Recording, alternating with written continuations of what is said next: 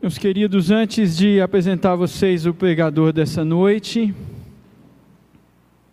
quero falar algumas coisas. A primeira delas é que, pela terceira vez nessa pandemia, nós vamos fechar os cultos presenciais a partir de amanhã. Nós vamos seguir o decreto do prefeito.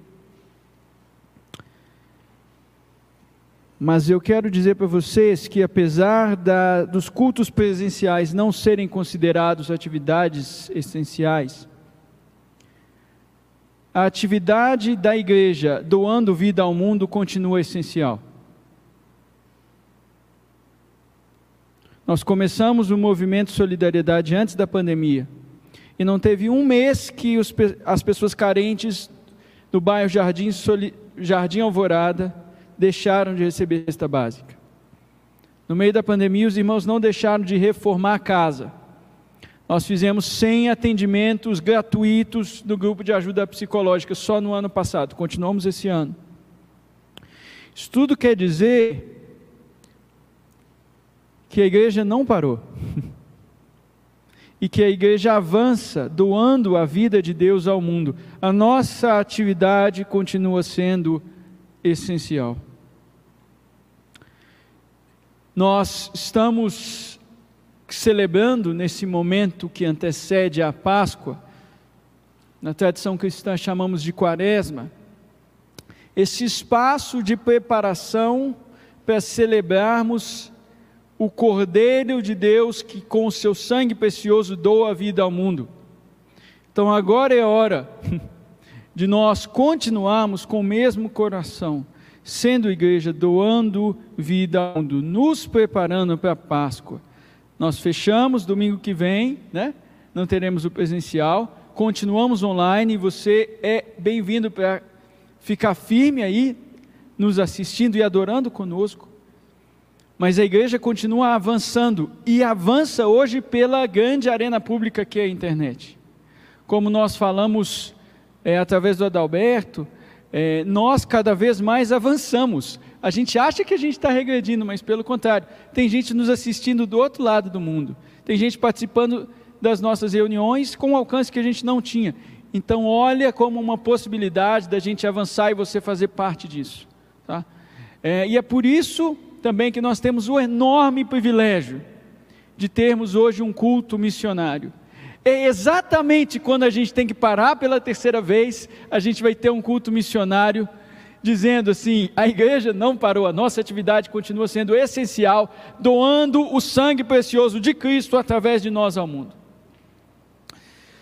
Quero apresentar uma pessoa que há muito tempo não prega aqui na igreja, é uma pessoa muito preciosa para nós como comunidade. Romário ainda era pastor aqui, nas duas vezes que João Tinoco pregou aqui.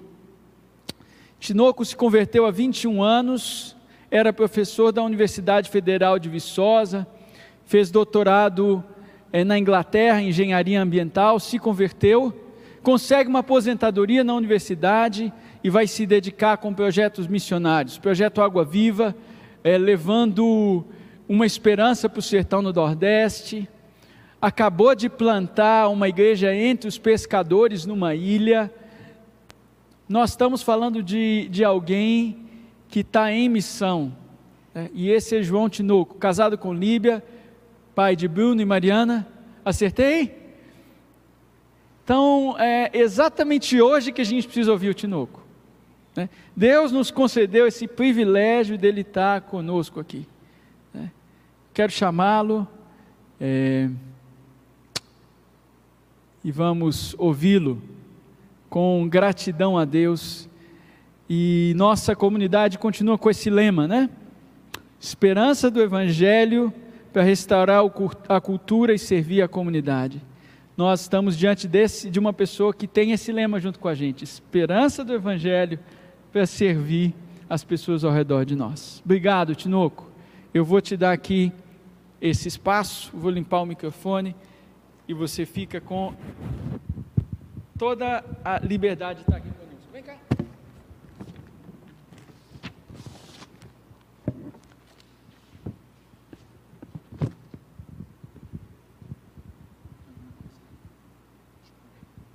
O microfone está no vermelho, tá?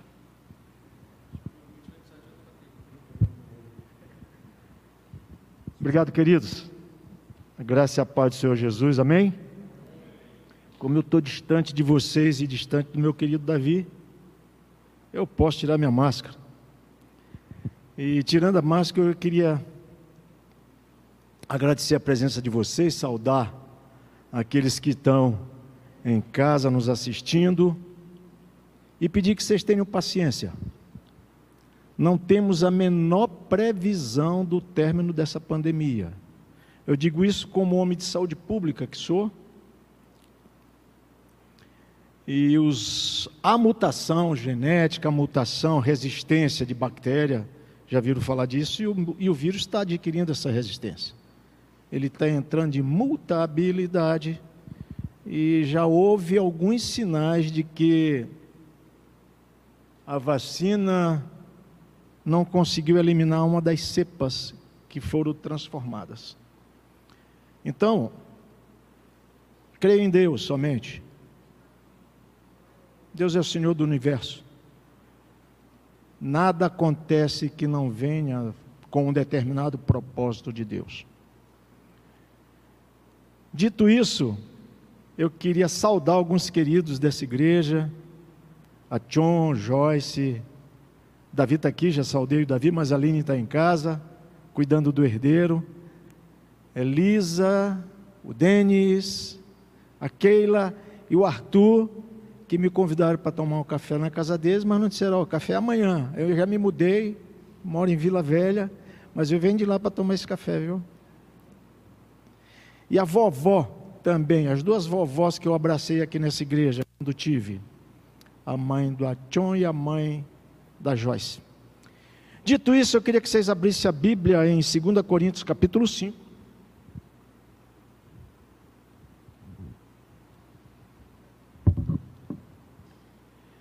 Segunda Coríntios capítulo 5, vamos ler dois versículos apenas. Versículo 18 e versículo 19. Ele deve projetar aqui, vocês podem acompanhar por aqui. Diz assim a palavra de Deus: Ora, tudo provém de Deus, que nos reconciliou consigo mesmo por meio de Cristo e nos deu o ministério da reconciliação, a saber, que Deus estava em Cristo reconciliando consigo o mundo, não imputando aos homens as suas transgressões, e nos confiou a palavra da reconciliação. Amém, queridos? Curva sua cabeça. Pai querido, nós acreditamos que tua palavra dita, ela tem um cumprimento, ela tem um propósito, como já foi falado aqui pelo Davi. Ela não volta vazia. Eu te imploro, Pai, eu rogo ao Senhor por tudo que o Senhor já me permitiu fazer na minha vida ministerial. Que ela encontre abrigo no coração dos meus irmãos. Abrigo no coração, Pai, dessa igreja. E seja praticada. Oramos assim no nome do Pai, do Filho e do Espírito Santo de Deus. Amém. Queridos, eu queria te dar, começar dando um conselho. Eu queria cumprimentar o pastor Júlio, Deus abençoe, meu irmão. A palavra de Deus diz o seguinte: é gozado que a própria Bíblia explica a Bíblia, né? É interessante isso. Você vê que, se você tem alguma dúvida na Bíblia, outro capítulo, outro texto, outro livro, vai tirar essa dúvida. E a própria Bíblia nos instrui como ler a Bíblia, meditando e aplicando. Você aprende a Bíblia quando você estuda e você medita. E você procura aplicar. Porque se você não aplicar, ela não cumpre o propósito dela, de ser a regra de fé e prática, de ser uma regra para a nossa prática cristã. Então, se você fica só lendo, só lendo, só lendo, de pouco vai adiantar. Eu diria, na verdade, não vai adiantar de nada. Se você ficar só lendo a Bíblia, não meditar e não aplicar. Não serve, ela não cumpriu o propósito dela. E eu queria te dar uma dica: quando você lê a Bíblia, a partir de agora, lê uma frase, fez sentido, separa e medita. Isso que eu vou fazer aqui hoje, de onde eu vou tirar os pontos do meu sermão. Eu, a gente fala meu sermão, né? Mas isso é uma grande presunção, que o sermão quem dá é o Espírito Santo. Mas ele deixa a gente falar que é meu sermão. então, cada vez que eu ler uma frase e parar, nós vamos meditar nessa frase para vocês verem como é que a gente estuda a Bíblia, que já lemos muito a Bíblia, está no tempo de estudar. E não esquecer que nós estamos num culto de louvor e adoração a Deus. Nós estamos aqui em gratidão a tudo que Ele nos fez, a tudo que Ele tem feito, especificamente na última semana. Então estamos aqui em reverência a esse Deus. Então vamos esquecer qualquer coisa que está para trás, alguma complicação que já vai começar segunda-feira. E vamos louvar esse Deus e prestar atenção no recado dele para a nossa vida nessa noite. Então a primeira frase que diz é assim: Ora, tudo provém de Deus, e a gente para, fez sentido, foi uma frase. Tudo provém de Deus. Falei agora nessa pandemia, e a duração dela está no controle de Deus. Então, se alguém tiver de pegar esse vírus e alguém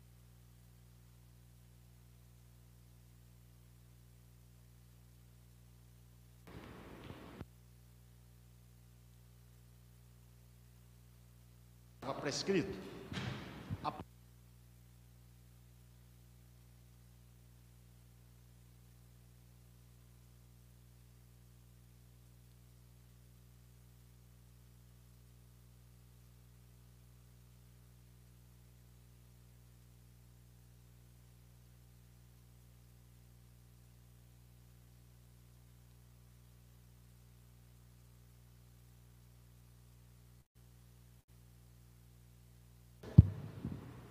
Obrigado, querido.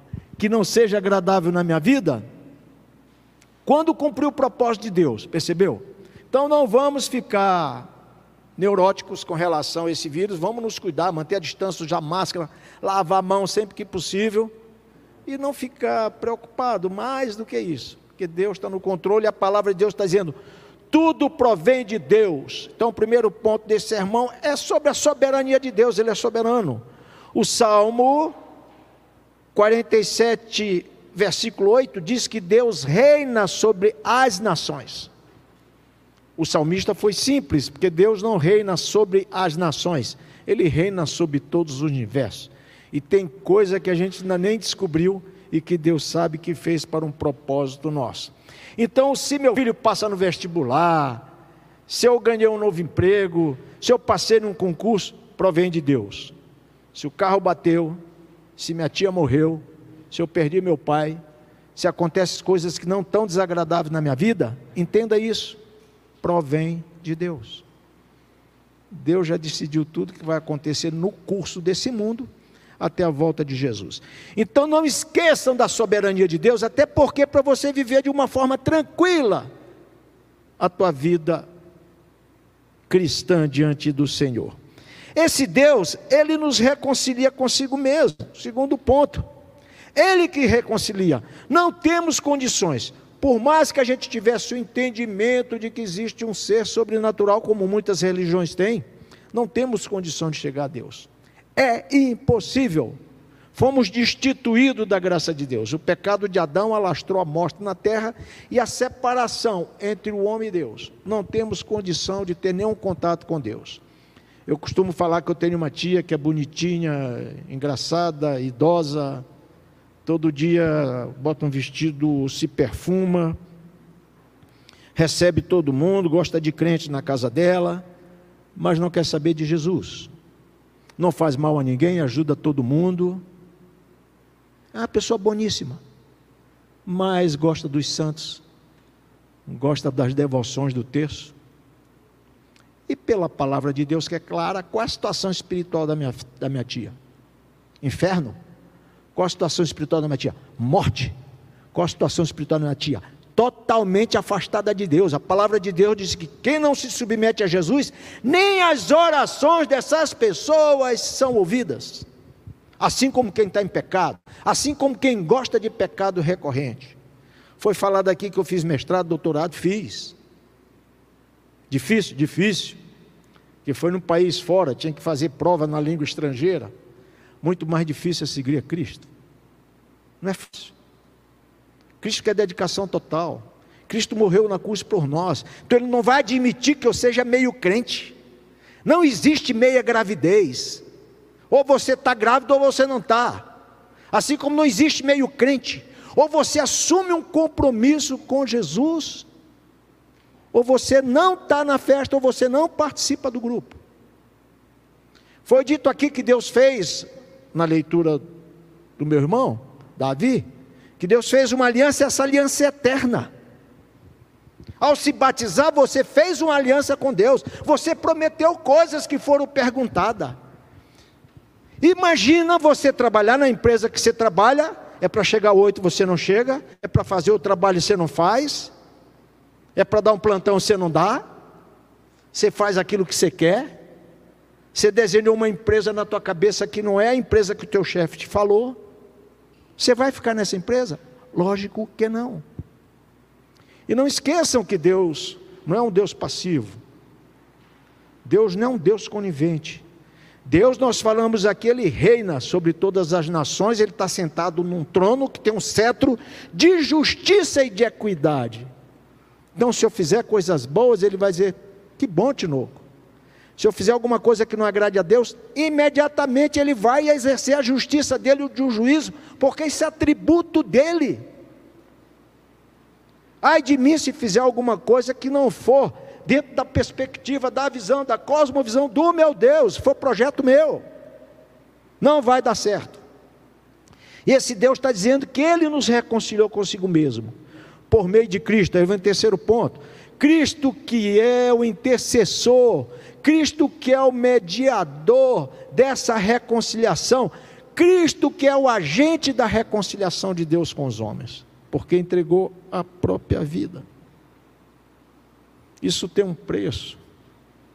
Então não dá para me imaginar, porque eu me batizei e sou membro de uma igreja, que eu possa estar agradando a Deus. Uma coisa não tem nada a ver com outra. E esse Deus está dizendo, quarto ponto, que Ele nos deu o ministério da reconciliação. Fui reconciliado, e Ele disse assim: Ó, você recebeu o mistério da reconciliação. Imagina que um dia você se batizou e responde aquelas perguntas, molha a cabeça, ou desce as águas, que é um simbolismo até mais bonito, né? Que se mergulha um velho homem e volta uma nova criatura, mas não precisa mergulhar, você pode batizar por aspersão. Já batizei várias pessoas no hospital dessa forma, e a Bíblia não fecha questão sobre isso. E assim que você batiza, Obviamente, o batismo é o memorial daquilo que já aconteceu internamente, você já tem o Espírito Santo. Mas aí o anjo te entrega um cartão, desse jeito, na sua mão, e você, quando abre, diz: Você é meu representante na terra. Assim como você foi reconciliado, agora você é um reconciliador do reino de Deus. E quem está dizendo isso, assinado embaixo? Deus. Continuando o texto vai dizer: a saber, que Deus está com Cristo. Deus envia Cristo e Deus estava com Cristo. Aqui está a base bíblica para a gente entender que todos aqueles que são enviados, Deus vai com essa pessoa. Se você foi enviado aqui para esse bairro para entregar a cesta básica, Deus está com você. Se você foi enviado naquelas casas onde vocês estão dando cesta básica para orar, Deus vai falar através da tua oração. É o que a Bíblia diz. Ou você vive isso, ou você está perdendo as maravilhas de ser crente. 2 Coríntios 3,16 diz que ele colocou o Espírito Santo dele dentro de você. Olha só o que é isso. Olha a responsabilidade. Onde você vai, você tem o Espírito Santo de Deus, Filho e Deus Pai dentro de você. Para te exortar, para te aconselhar, para te dirigir, para te acudir, para te acolher chamado de paráclito, né, que vem do grego, aquele que vai do lado, o advogado. Mas Deus, Jesus fala assim, o consolador, aquele que consolar nas nossas penúrias, nas nossas tristezas. Então Deus estava em Cristo quando ele mandou Cristo ao mundo para reconciliar o mundo com ele. Não imputando aos homens as suas transgressões para. Ou seja, Jesus veio inaugurar o advento da graça Porque não tinha homem mais pecador do que eu. Eu programava o pecado para ele não dar errado. E Deus um dia teve misericórdia de mim. Porque eu nasci numa família pobre, pobre, pobre, e depois eu tinha tudo, tudo que queria. Isso, né, você não demonstra porque você não é bobo, mas fica aquela arrogância velada, aquele, pô, eu sou o cara, velho. Olha onde é que eu morava e tal. E olha o que eu tenho agora, eu tenho tudo. Eu vou para onde quero. E às vezes você corre o risco de esquecer. Eu, eu não sabia que era Deus, porque eu não conhecia Deus da forma que eu conheço hoje. E até que alguém entrou na minha sala e disse: Professor Tinoco, você é uma pessoa muito boa, você ajuda todo mundo, você tem um coração muito grande. Eu ajudava porque eu, eu, eu, eu me lembrava que eu gostaria que alguém me ajudasse no tempo de uma pobreza tremenda. E muitas vezes até fome eu passei. Então eu ajudava por isso, uma questão de consciência, que Deus tinha colocado lá atrás, eu não sabia que era Ele. Ele disse: Mas o senhor não é feliz? Eu achei um absurdo aquilo. Eu vim do nada, eu tinha tudo que eu queria, eu não era feliz. Digo, esse cara está louco. E ele com um pacotinho na mão, parecia uma agenda. Aí disse assim, eu quero te dar isso aqui. E eu fui abrindo com uma Bíblia, eu me assustei, uma Bíblia, o que é que eu vou fazer com essa Bíblia? Aí ele falou assim, leia João. João é muito íntimo de Jesus. E saiu, nunca mais apareceu. E ele trabalhava comigo, mas nunca mais foi na minha sala falar disso. Eu não gostava de crente achava crente chato. Né? Crente é chato. Tem crente que não sabe abordar, é melhor nem falar, né? E ele disse que ficou orando com a esposa dele pela minha conversão. Eu comecei a ler e comecei a me quebrantar, comecei a ver vários tinocos que eu não sabia que existia. E comecei a me ajoelhar na sala. E eu fechava a sala, fiz um cartão. Não me interrompam nos próximos 20 minutos. Todo dia eu tirava 20 minutos para ler a Bíblia. E ali se deu minha conversão. Ali eu fui discipulado pelo Espírito Santo de Deus. Não tive ninguém que me discipulou, ninguém que me pregou o Evangelho explicando a Bíblia. Deus começou a me dar entendimento da Bíblia. Quando eu entendi o que era graça, eu não tinha mais vontade de ficar na universidade. E era tudo que eu queria como uma criança pobre: ser doutor, ser engenheiro, ser professor. Nessa época eu dava aula na Inglaterra, eu dava aula em Portugal, eu em todo, conven... ou todo congresso internacional eu era convidado mas eu já não tinha mais graça naquilo, porque eu entendi que a morte do nosso Senhor Jesus Cristo tinha me feito um reconciliador e que eu devia reconciliar outras pessoas. Você não precisa ter esse chamado radical igual o meu, de deixar a universidade. Não. Mas não deixe de exercer o ministério da reconciliação, porque quem te deu foi Deus, meu amigo. Não foi pastor Davi, não foi pastor Júlio, não foi denominação nenhuma, foi Deus que está te dizendo nessa noite que Ele te deu o ministério da reconciliação e você sabe que tudo que Deus dá, Deus cobra. Deus vai cobrar. Você vivia afastado de Deus, você pertencia a Satanás. Com crente é bom que a gente abra o verbo rasgado. Quando vai falar com alguém que você vai evangelizar, você não pode falar desse jeito. Você tem que encontrar meios. Mas pertencíamos a Satanás. Éramos inimigos de Deus. João 3,36 diz que nós estávamos sob a ira de Deus. Aí vem alguém te prega a palavra. Você pertence ao grupo. Você pertence ao reino você é adotado como filho de Deus, você é justificado, santificado. Você se torna um sacerdote, uma sacerdotisa, profeta, para proferir as verdades de Deus. E você já tem garantida a tua glorificação, morar no lugar onde Cristo mora dessa está morando.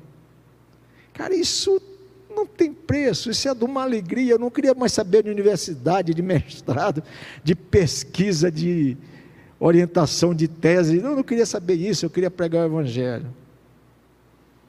Fazer um parêntese. Quando eu descobri que ele não levava em conta as minhas transgressões, os meus pecados, que eu ia ficar limpo igual um bebê que nasce que não tem pecado, não tinha como eu não querer isso para a minha vida. E não tinha como eu não, eu não ter temor de não pecar mais. Eu vivo com temor todo dia. E se peca, eu sou homem para assumir os meus pecados, como recentemente fiz uma borrada e disse: Ó, fiz isso porque sou velho, porque sou burro e porque foi pecado mesmo. Porque eu não quero agradar, desagradar a Deus.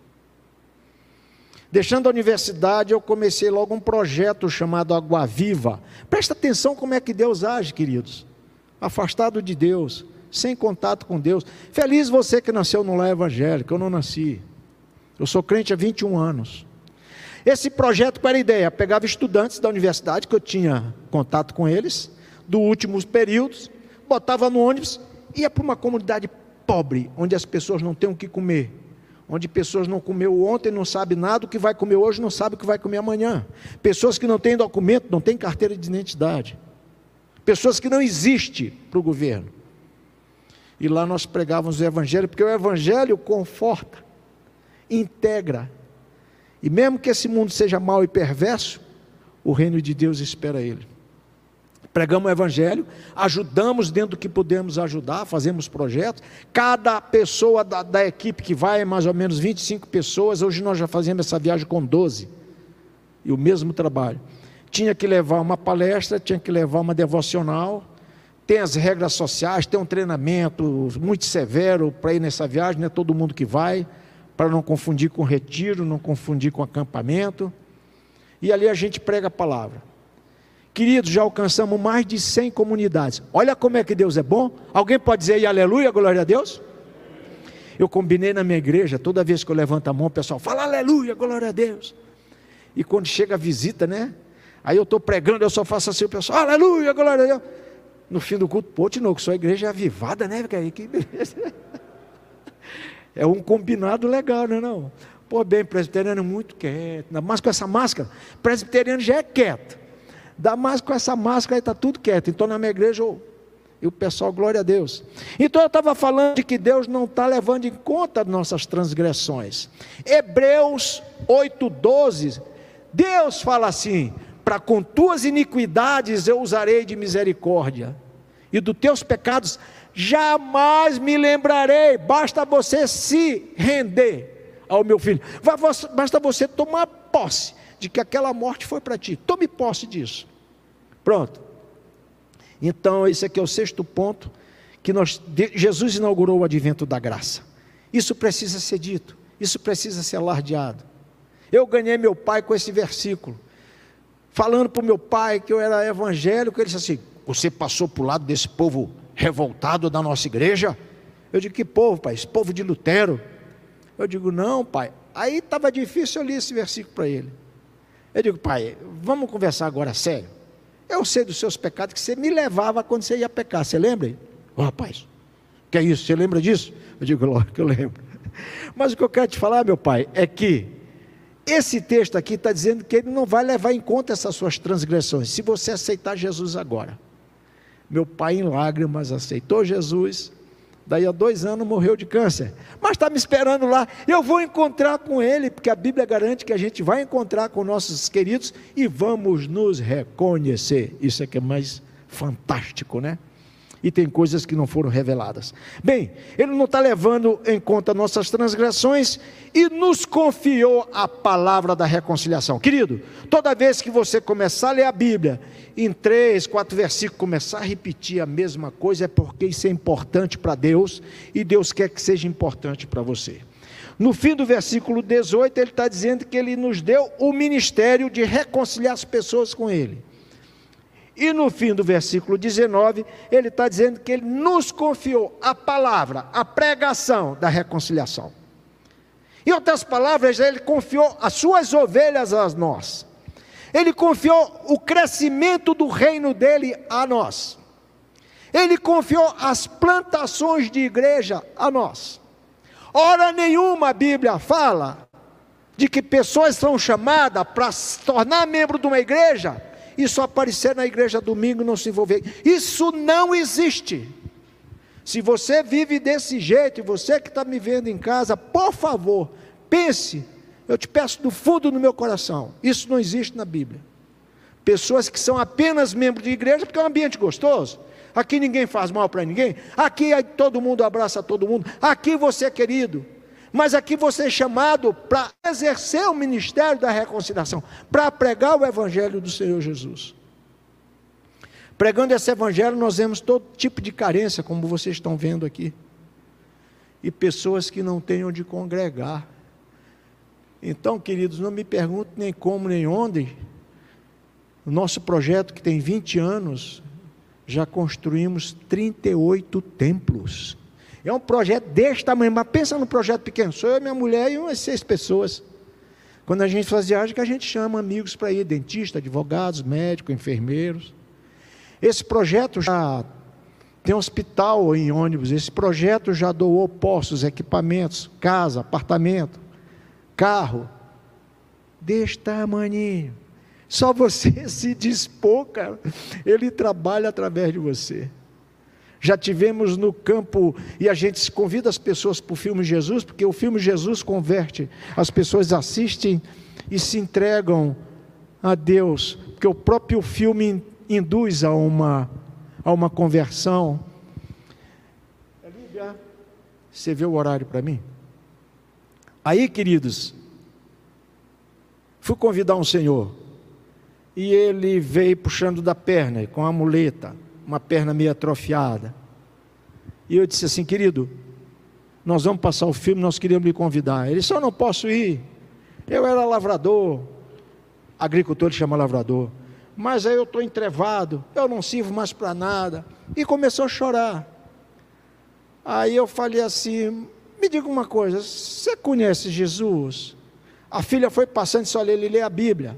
Ele conhece Jesus. Eu disse: então, eu vou fazer uma oração para o senhor. Jesus cura, Jesus para, Jesus dá atenção, Jesus se compadece. E estava comigo o Luiz, que hoje em dia é arquiteto, e estava tirando foto para a gente mostrar na igreja e tal. Orei. Aí aquele negócio, você ora, pede a cura e depois você fica olhando para o cara e o cara olhando para você. Mas nós estávamos embaixo de uma planta onde tinha uma folha perto. Ele não mexia com os lados. Tudo atrofiado. Disse, você consegue pegar essa folha? Aí, meu irmão, ele foi fazendo assim, ó. Foi fazendo assim. Aí, de repente, ele pegou a folha e fez assim, tchau. E à noite eu estava sentado na primeira cadeira, sem muleta, sem nada.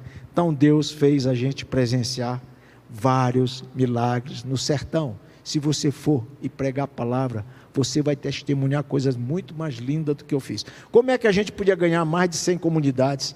Como é que a gente podia construir mais de 37, estamos construindo o 38 templo agora, num município chamado Água Branca, que fica dentro de um povoado chamado Fartura, no sul do Piauí.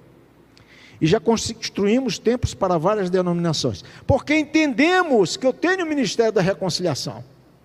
Quando eu saí da universidade, não foi para brincar de ser pastor, de ser missionário, foi para exercer o ministério da reconciliação. E como Deus tem abençoado.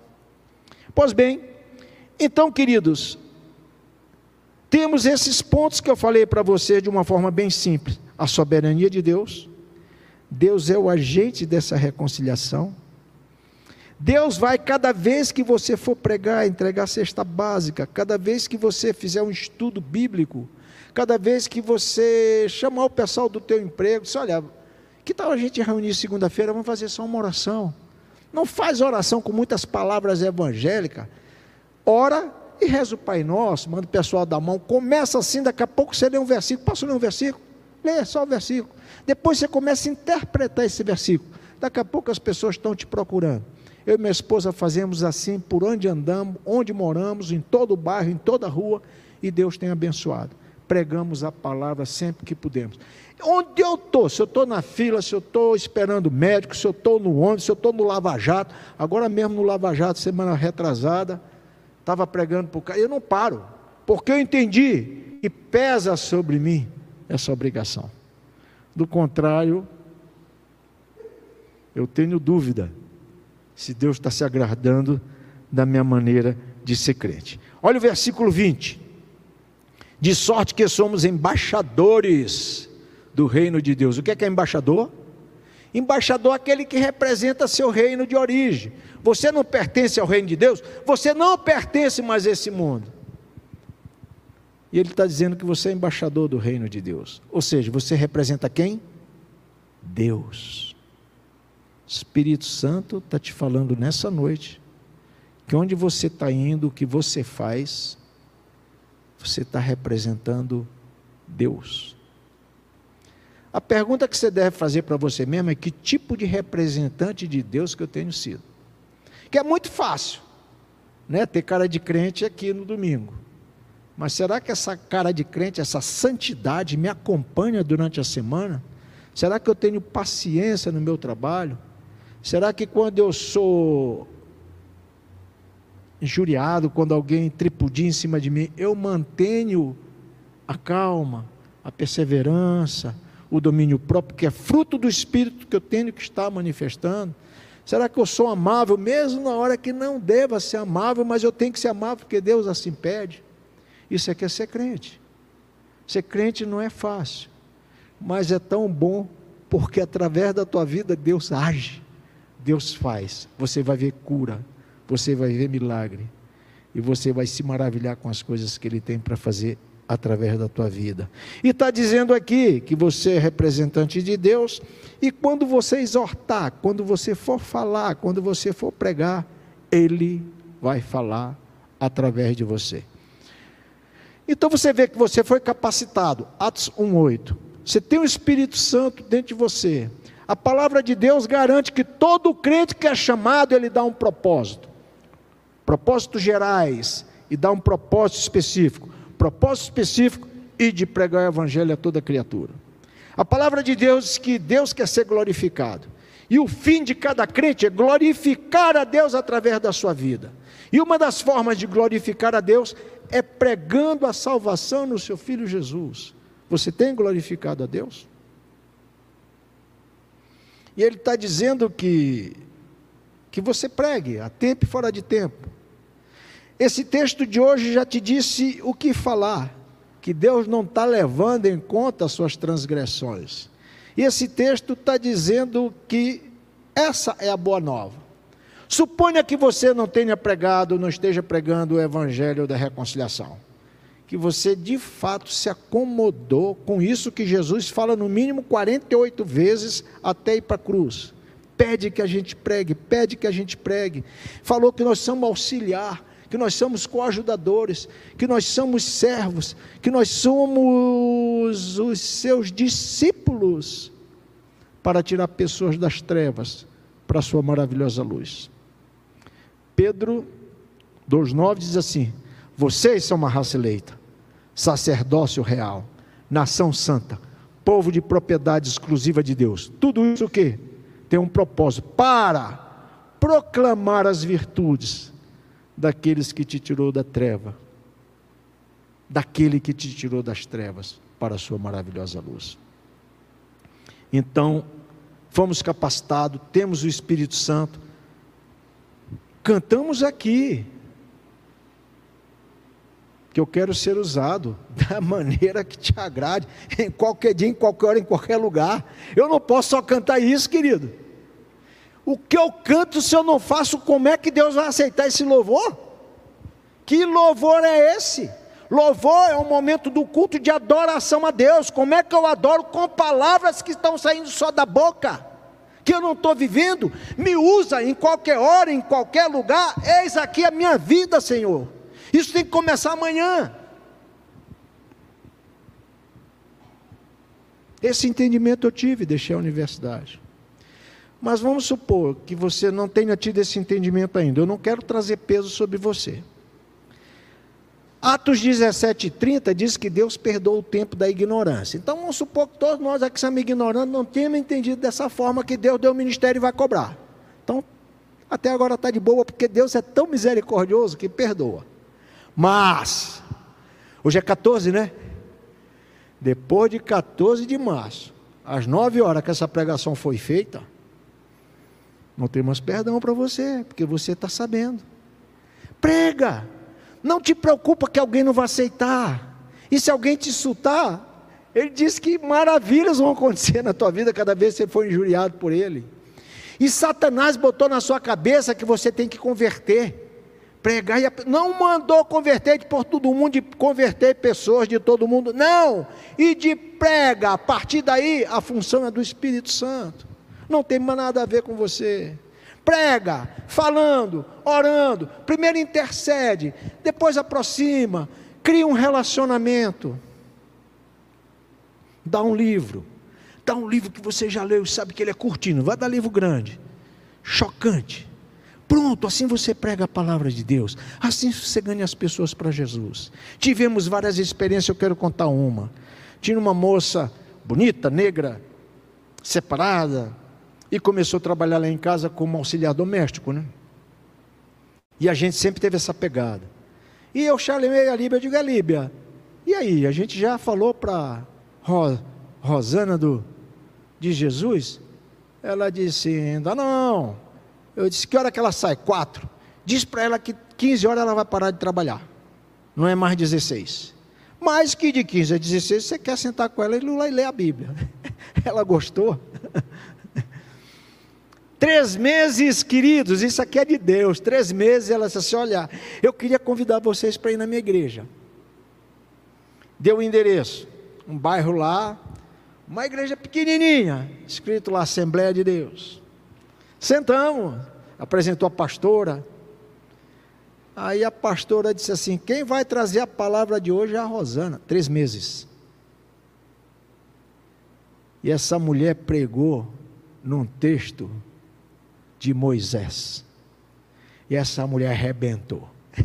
Gente, um cara levou cinco minutos e me deu uma Bíblia. Através dessa Bíblia que essa pessoa me deu, mais de 100 comunidades alcançadas, 38 tempos, uma quantidade de gente que foi para Jesus. Não fique parado, pelo amor de Deus. Viva o que nós cantamos hoje. Eu quero ser ponte, eu quero ser um farol para quem está nas trevas, eu quero ser luz. Me usa, Senhor, a qualquer hora, em qualquer lugar. Está aqui a minha vida, que essa seja a nossa oração dessa noite. Vamos dizer isso de coração, não só cantando uma frase que tá, foi projetada numa parede. Diz, Senhor, eis aqui a minha vida, usa. Já pensou se a pandemia te leva e você não teve esse privilégio de ser usado por Deus? Quantos crentes morreram e não for usado por Deus da maneira que agrada a Deus. Eu queria concluir te falando três coisas.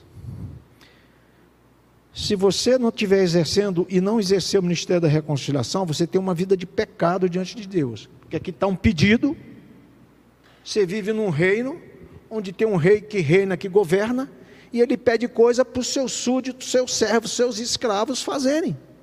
Se não está fazendo, você não está agradando a Deus.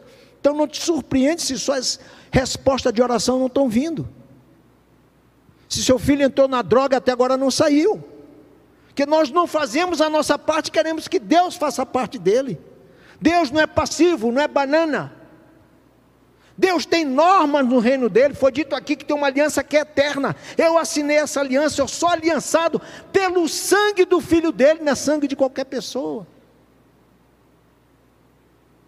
Amem essa igreja. Essa igreja está aqui por um propósito de Deus. Essa igreja não saiu daqui do nada. Deus quis que essa igreja foi plantada. E Deus quis que você congregasse aqui. Agora, se dá goteira, é o pastor Júlio que vai resolver. Se tem alguém murmurando, é pastor Júlio que vai resolver. Ah, a conta da CEMIG não foi entregue esse mês, é pastor Júlio que vai correr para saber para não cortar. E pastor Júlio que vai sair por aí no sol, com o pastor Davi pregando o evangelho para todo mundo, é assim, e a gente fica no ar-condicionado escutando, ó, pregação boa. Não, pastor Júlio hoje arrebentou. Davi, rapaz, esse menino quando prega estremece. E vai para casa e vem e acha que isso é seguir a Cristo acha que isso é compromisso com Deus, acha que com isso você pertence ao reino de Deus. Me perdoa se eu estou sendo duro, mas eu quero te sacudir te alertar nessa noite. Essa viagem que a gente faz do Água Viva, a gente vai com 15 pessoas e vai na liderança. Eu e a Libe, quatro amigos que são líder comigo. Deixa o missionário volta, pronto. O missionário recebe as fichas de quem respondeu a oração de entrega, às vezes é conversão e às vezes é só uma oração. Ele simpatizou com a história, então precisa ser discipulado. Esse pastor que fica lá, esse missionário, discipula, daí nasce uma igreja. Por isso que tem várias igrejas plantadas. E encerrando, eu quero te contar que eu fiz uma viagem para uma ilha. Essa ilha fica no arquipélago ali entre Maranhão e Piauí. A duas horas de barco do continente você acha esse arquipélago. Tem 69 ilhas. E tem ilha com uma família que eu tive lá, com três, com cinco. Eu tive numa ilha com 20 famílias, 80 pessoas. E estou lá fazendo impacto, a gente leva trabalho para criança, para jovem, para adultos. Leva filme, teatro, fantoche, médico, dentista, parará, parará. Faz um alvoroço danado e prega a palavra para libertar, para Satanás sair daquele território. E aí Deus chega e diz assim: o missionário que vai ficar dessa vez é você. Ô Senhor, isso está na minha cabeça, eu estou ficando doido, eu estou sonhando, porque eu, eu, sou pastor titular de uma igreja em Belo Horizonte. Eu tenho minha mulher, meus filhos já não moram comigo, minha mulher está sozinha. Eu tenho uma série de outros compromissos em Belo Horizonte. Como é que eu vou ficar nessa ilha? Eu já preciso de ir no médico, Senhor. O médico mais perto está daqui a três horas. Se eu der um piripaco aqui, eu morro, porque não dá tempo de chegar. E a cidade próxima onde eu vou chegar não tem hospital. Ele disse: É você? Era uma ilha de pescadores, fiquei lá. Aí o, o líder, seu Manuel, disse: Olha, nós temos uma associação. Se a, se a associação decidir que você vai ficar, você fica. Se decidir que não, você não fica. Mas o pessoal tinha que vir embora, que já tinha passagem comprada de volta. Então eu fui no porto, despedi de todo mundo e fiquei na ilha, com uma mala de roupa só, porque eu não tinha, não, não levei nada preparado para ficar. Aí teve a reunião no domingo, eu defendi meu ponto de vista, porque eu queria ficar, obviamente debaixo de oração. Aí disseram, queremos que o senhor fique. Eu morei num. Uma palhoça, não estou falando isso para dizer que missionário sofre, não, tá? Tem essas essas bobeiras comigo não. Mas fiquei numa palhaça que eu não tinha nenhum pote para beber água. Então eu comia na casa de um, bebia água na casa do outro e banhava no banheiro de quem me deixava eu banhar. E o banheiro lá é só uma. Você vê o banheiro, você fica com uma cerca até aqui, você está tomando banho e está vendo quem está ao redor. Você riu, você vai rir agora. Não tem banheiro.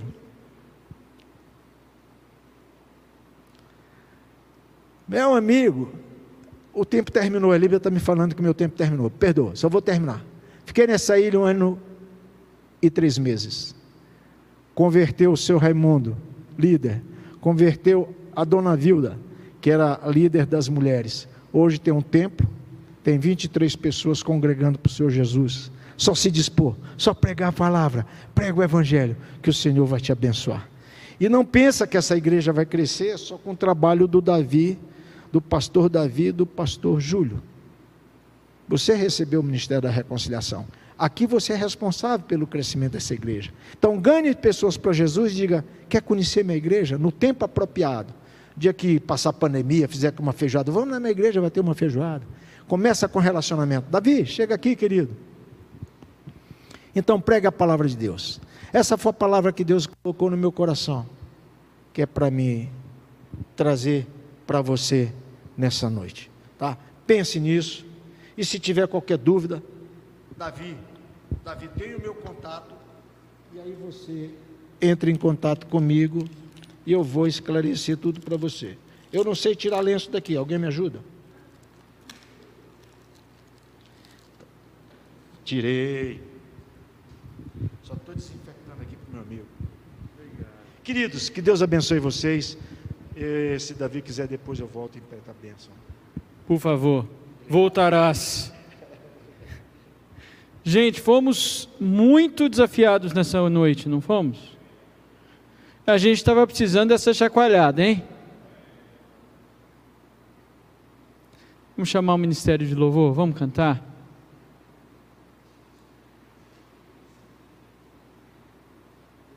Pastor Tinoco nos responsabilizou nos chamou ao evangelismo, nos disse: você é o missionário responsável pela comunidade da SEC, você é responsável por fazer plantar boas sementes de expansão do reino de Deus.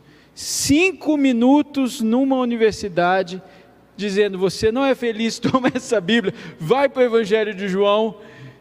Gente, o reino de Deus é a semente de mostarda, pequena e avança. Olha que bom nessa época de pandemia a gente ouvir isso, né? O vírus avança, mas o reino avança mais do que o vírus. O que é que avança mais? É o reino. E nós estamos debaixo dessa boa mão. Nós vamos cantar de novo, sonda-me, Senhor. Tá bom? Então vamos lá, vamos ficar de pé e vamos encaminhar para o final, respondendo essa mensagem. Tinoco falou: não canta só de boca. Então, se você está aí na sua, na sua casa, sai do sofá, levanta, fica em pé, faz o que for, bota a mão no coração, fica de joelhos, dá a rodadinha e pede: Senhor, me dá a graça de não só cantar, mas viver essa mensagem.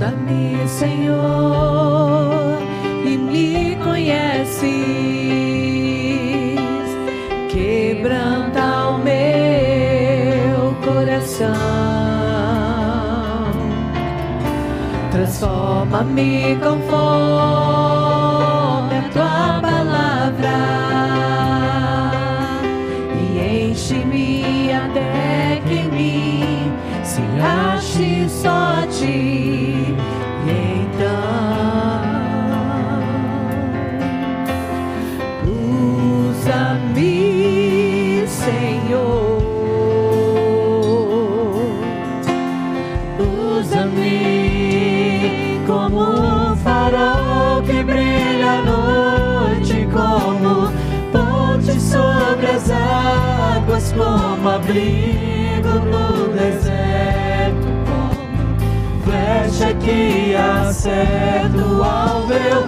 Quero ser usado da maneira que te agrade em qualquer hora e em qualquer lugar.